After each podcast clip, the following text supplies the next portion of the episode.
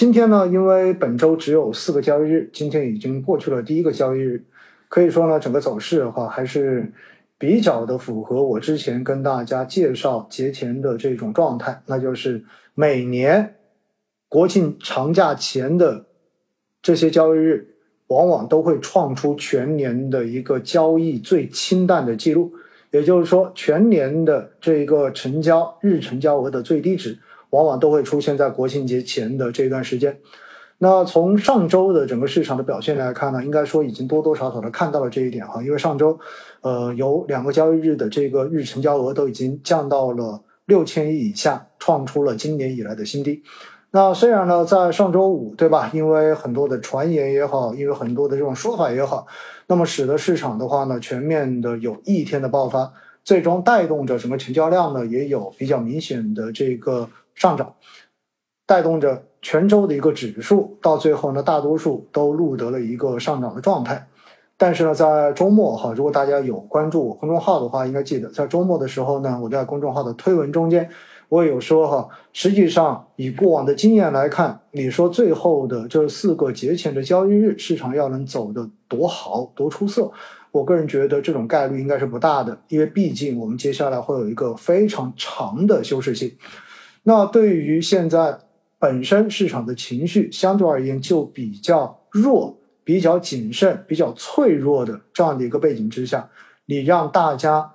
持股过节，或者说有更多的这一种看好后市的这一种想法来过这个节，本质上面呢，呃，不成立哈，就是说这种可能性不会太大。所以呢，持币过节基本上会是很多资金，尤其是炒股的资金。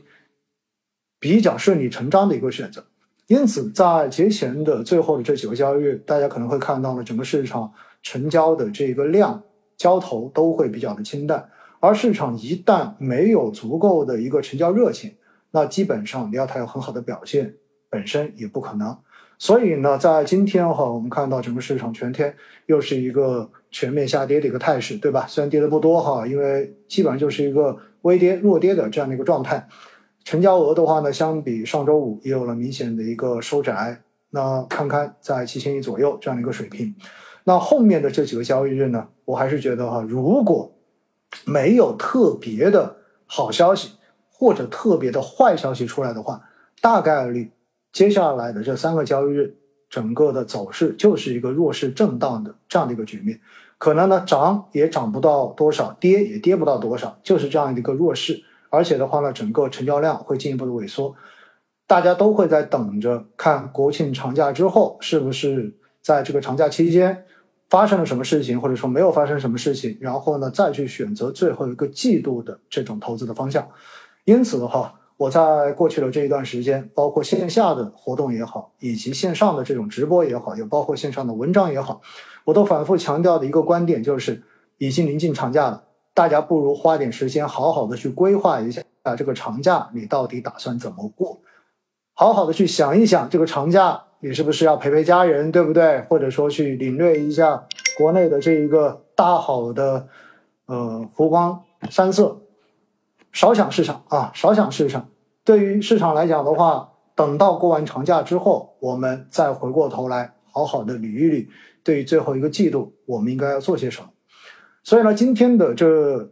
准备的第一部分哈，本身也是就是关于节后的最后一周到底该做什么。因此呢，我在一开始就应该大家讲的哈，节后的这一周，节节前的这一周哈，建议大家就是淡看市场，少看市场，好好的想着长假该怎么过。我看到昨天在公众号的后面也有很多人说回家，对不对？也有很多人说去哪里旅游哈。那我也问了一下我们部门的同事，那基本上呢，这帮小家伙们在。嗯，后天开始我就陆续开始休假了，对不对？然后回家的回家，然后去旅游的去旅游，我觉得都挺好的。这样的状态才是一个真正去享受生活的状态，不要去过多的被这个市场所纠结哈，要不然的话这个节都过不好。而且呢，在过节的期间，我也希望大家真的少去关注关于市场的这些消息，也少去关注外围市场的这些变化。因为呢，从目前哈，我们知道外围市场实际上还是受美联储的这一个货币政策，包括美联储在上周的这种鹰派表鹰鹰派的这种表表态哈，关系还是比较大的。所以对于全球的风险类资产来说，我个人觉得接下来大概率哈短期之内仍然会是一个比较偏负面的走势。所以如果在长假期间大家还拼命的去关注外围的这种市场，当你看到外围市场真的出现了下跌之后，有可能哈你的那种过节。的心情都会受到影响，有可能你会想的，等你过完节回来，A 股真正开市之后，会不会补跌啊？或者说会不会受外围的这种拖累，然后出现更差的这种走势的话？你可能会比较去担心这些事情，所以听我的哈，少看市场，过节的时候尤其不要看市场。我觉得这样子，先把节过好，过完之后我们再来看到底后面该怎么做，好不好？这是在一开始想要跟大家讲的。那呃。今天的准备的这第一部分呢，就是讲到节前的这个市场成交清淡哈，以史为鉴，黄金周的前后市场到底该怎么走，就是会怎么走，还是一样哈。每当到了过节的时候呢，我们总会把过去的这十年，对吧？呃，大概的一个市场的历史走势跟大家稍微的捋一捋。那当然，历史并不代表将来。虽然过去是这么走，并不代表着未来这一次就是按照过往的这种大数据所总结出来的规律这么走。这一点的话呢，在过去的这两年和每一次长假的前后，应该说也有数次得以验证，对吧？但是呢，我们来看一看哈，呃，在上周我们我们看到就是呃上周整个全周，那么整个。A 股市场的成交额的话呢，平均成交额已经降到了只有六千五百九十六亿元。那么换手率呢，环比按周的话是下降了百分之零点一一，都创出了今年以来的新低。因此啊，可以看到前面我所说的，在过去的这些年，市场在国庆长假前往往会创出全年的最低的一个成交的状态。其实这一个呢，确实是有数据可以支撑的，心里面大概会有数哈。那另外呢，在长假国家就是国庆的长假前，在过去的这呃十年时间来讲的话呢，基本上就是跌多涨少。原因也很简单，如果你的成交都比较清淡的话，那么市场的价格又靠什么来撑起来呢？所以呢，这也是个很正常的事情。那么基本上像二零一八年长假的前长假前的话呢，市场有反弹，但是呢节后基本上前面的这种反弹已经跌回去了。所以哈，这就是我说为什么大家对于接下来的这几个交易日不要抱有太大的这种期待，淡看它就好了，好好去规划长假该怎么过。那为什么国庆节的这一个前期市场往往会出现调整呢？就这个概率会比较大呢？原因也非常简单哈，大家知道九月底本身是一个季度末，所以的话呢，对于银行来说，这会是一个比较明显的一个季，就是。每季的一个节点，在过去的这段时间哈，如果是银行的小伙伴，应该都清楚。实际上呢，有很多的银行可能都在动员着客户把理财，对吧？把这些买产品的钱都赎回来，然后把它放进到存款里面。包括我自己，我也接到了银行的这种电话，然后呢跟我说，呃，让我把钱从这种短期的呃流动性管理的基金中间赎出来，理财产品中间赎出来，然后呢会在。最后的这两天哈，给我推荐银行的结构性存款，说这个收益呢相对会更高一些。其实就是一个典型的到季末要完成 KPI，要完成 KPI，所以呢会出现资金面的这个季节性的紧张，这是很正常的一个事情。所以呢，在每到九月底、十月国庆节之前，整个市场的资金面相对而言都会比较紧张。这也是造成市场流动性出现紧缺的另外一层原因，除了心理上面的这层原因哈，事实上面的这层原因。那在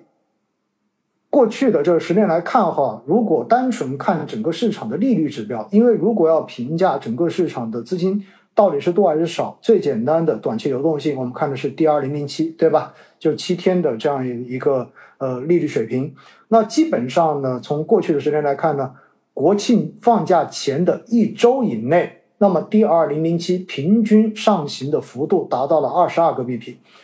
所以国庆节前的资金面紧张，尤其是短期流动性的紧张，是一个非常非常普遍以及被历史数据证实过的现象。这就是市场每当到这个时候都会出现流动性紧缩，都会出现下跌的很重要的一个基本的原因。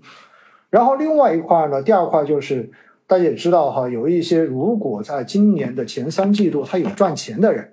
那么呢，临近到最后一个季度的时候，大家知道最后一个季度是一个考核期了，对不对？我们要看全年的收益。那对于很多在前期有赚到钱、有获利的这些资金来讲的话呢，往往会在最后一个季度之前，会选择落袋为安，然后等到长假之后，选择更加安全的这种投资方式来锁定，或者说来。稳定住全年的一个收益水平，不至于在最后的这段时间出现比较大幅的回回撤。所以呢，出于这一点来讲的话呢，从资金的这种考量来说，也会出现整个市场资金的这种收缩更紧张，这是第二个方面的原因。而第三个原因呢，其实就是前面跟大家讲过的，因为长假期间确实这个时间太长了，我们这边休市，但是海外全球市场并不休市，所以。在我们休市的这段时间，很多人都担心海外会不会出现一些利空性的事件，而这些利空一旦出现之后，短期之内你没有办法及时的去做出反应，那么很有可能这种利空发酵之后，会在长假之后的这个市场中间一次性的反映出来，这就会造成非常大的这种投资不确定性。尤其是呢，大家回想一下，在二零年，当时过年的那个长假，对吧？过完年之后发生了疫情，基本上就是在长假期间让大家大跌眼镜，完全是一个翻转过来的走势。而大家再回想，在二零二一年的春节假期之前，当时也跟大家说，对吧？从历史的这个数据来说，虽然春节之后，往往市场的话呢，大大部分时候都会是一个春节红包行情会上涨，但是在二零二一年，我记得很清楚。过完年之后，市场就出现了一波大跌，然后使得很多人在年前没有减掉的仓位，基本上赚到的收益，在年后的一两个交易日全部都还回给了市场。所以呢，当时也使得很多人对于这一种长假哈产生了更大的质疑。而到了去年二零二二年的时候，我们也知道哈，在呃过完年之后，整个市场的话呢，也基本上是在六月反弹之后的三月份。出现了比较明显的恐慌性的下跌，那么也使得很多人对于长假后的这种市场以及长假中间有可能出现的风险性事件产生了越来越大的这种担忧。所以呢，以上三点最终造成的结果就是在国庆节前的市场，实际上大家真的要淡看。这个淡看，一方面就是对它不要抱有太正面的这种预期，另外一方面呢，就是面对这种下跌，大家。淡然处之就好了，你就知道这是一个历史。每当到了这个时点的时候，经常会出现的一个正常的现象，它并不是一个突然的现象，都在大家的预期之中。而当市场中间很多的资金看到了过去的这种数据，发现国庆节前本身就是一个这样走弱的市场的话，那么资金自然而然也会去选择做一些应对跟回避，对吧？那么当市场上面越来越多的资金都去做回避的时候，那么是不是自然？就会形成市场的这一种进一步的这种反馈，自身性的这种反身性加强。当然哈，如果当这种事情连续的发生几年之后，那或许大家又会有人开始反向操作了，对不对？觉得既然这么多人都觉得你长假节前会跌呃会跌，那我是不是反向来做个多，或者会是一个更好的结果？这就是市场的一种博弈的心态哈。所以大家知道这一点就 OK 了。